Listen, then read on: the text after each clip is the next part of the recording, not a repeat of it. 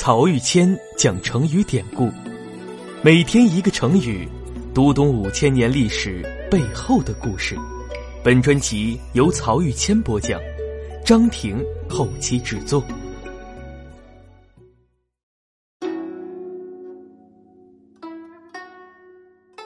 这一讲我们分享的成语是“防微杜渐”。这个成语出自汉代另一位大儒丁弘的口中。在乐公嫣然那一讲当中，我跟大家介绍过东汉初年的窦融家族。当时啊，这一家光做到省部级以上高官的就有五位以上，祖孙三代的府地在首都洛阳相连成片，而且世代不绝。东汉第三位皇帝汉章帝娶的皇后就是窦家的姑娘。等到汉章帝去世，年仅十岁的汉和帝登基，窦皇后更是一跃成为了窦太后，临朝称制，并且重用哥哥窦宪，整个朝廷政局也就被控制在了窦家手中。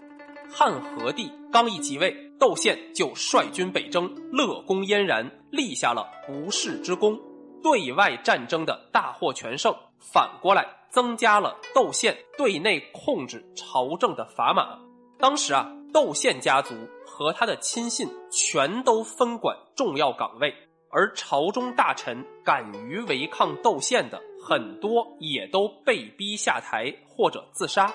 窦家的繁盛，用《红楼梦》当中说的“鲜花着锦，烈火烹油”来形容，那真是一点儿也不过分。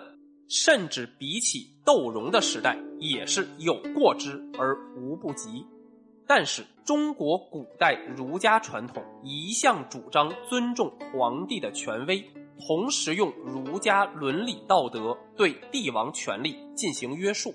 对于由帝王权力派生出来的后妃、外戚、宦官等政治势力，都采取怀疑和压制的态度。现在窦太后临朝称制。窦宪又以大将军的身份飞扬跋扈，后宫和外戚势力结合在一起，自然为正直的儒家士大夫所看不惯。丁弘就是其中之一。就在永元四年，也就是汉和帝即位的第四年，丁弘被任命为相当于丞相的司徒一职。这时啊，正好发生了一次日食。丁弘就抓住这次日食的机会，给汉和帝上了一封奏书。为什么说丁弘要抓住日食的机会呢？因为在古代中国讲究天人感应，也就是说，每一次异常的天象都对应着一件不正常的国家政治活动。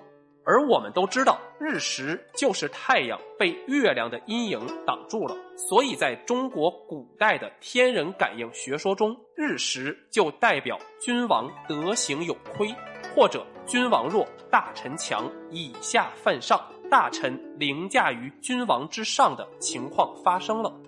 因此，丁弘抓住这次日食的机会，开始大做文章。他从天象变化开始说起，接着讲到。孔子编撰的《春秋》一书当中，各种弑君亡国的例子，告诫皇帝，国家的政治权柄绝不可以操纵在大臣手中，否则就会发生三家分晋、田氏代齐，甚至王莽篡汉那样国破家亡的悲剧。当时啊，丁弘还不敢公然和大将军窦宪撕破脸，因此文章写的很有技巧。他说：“现在大将军窦宪虽然为人非常谨慎，不敢有丝毫非分之想，但以他的权力，足以使朝廷官员都唯其马首是瞻。我听说省部级的高官接受皇帝任命之后，都不敢到地方去上任，必须先去拜见过大将军，才敢开始履职。”常言说：“月满则亏，水满则溢。”陛下，您需要杜渐防蒙，防止可能产生的祸患呀。最后，丁弘向汉和帝提出建议，这就是先铲除依附窦宪的官员，再对窦宪本人进行约束。并且鼓励皇帝说：“就像上天必须刚健，才能让世间万物运行有序一样，君王也必须强大，才能让国家事务正常运转。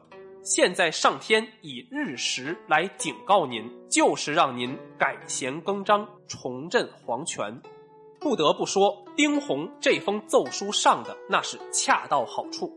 汉和帝正对窦宪和窦太后这一对兄妹的专权咬牙切齿呢。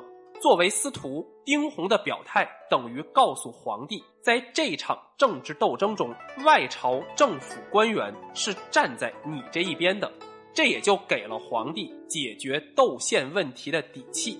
讲到这儿，我们不得不说，汉和帝确实也是英才天纵。要知道，他这个时候才不过十四岁，但就是这么个小孩子，居然有魄力、有决心解决窦家的问题。于是，就在看过丁弘这封奏书的十几天后，汉和帝依靠内廷宦官势力，突然发动政变。他直接下令丁弘由负责政府日常事务的司徒转任国家最高军事长官太尉，掌控中央直属的武装力量，并兼任皇宫安全的保卫工作。一切布置停当后，汉和帝下诏免除窦宪大将军职务，封为冠军侯，让他即刻离开首都洛阳，前往封地。就在他到达自己的封地以后，命令当地官员勒令窦宪自杀。同时被诛杀的还有窦家兄弟和亲信十多个人，而窦太后也在这次政变后被幽禁了起来。十四岁的汉和帝从此掌握了政权，而丁弘在奏书中对皇帝说的那句“杜建防蒙”。后来也就变为成语“防微杜渐”了。防微杜渐就是把杜建防蒙中的杜建和防蒙调换了位置，再把防蒙改成了防微。杜渐是说要把事物杜绝在还没有发展起来的阶段，而防微和防蒙的意思一样，都是说从事物的萌芽状态就要开始预防，连在一起。防微杜渐的意思就是，把对自己不利的事情从萌芽状态就加以控制，不让其有发展壮大的机会。也就是说，要把不利情况扼杀在摇篮当中。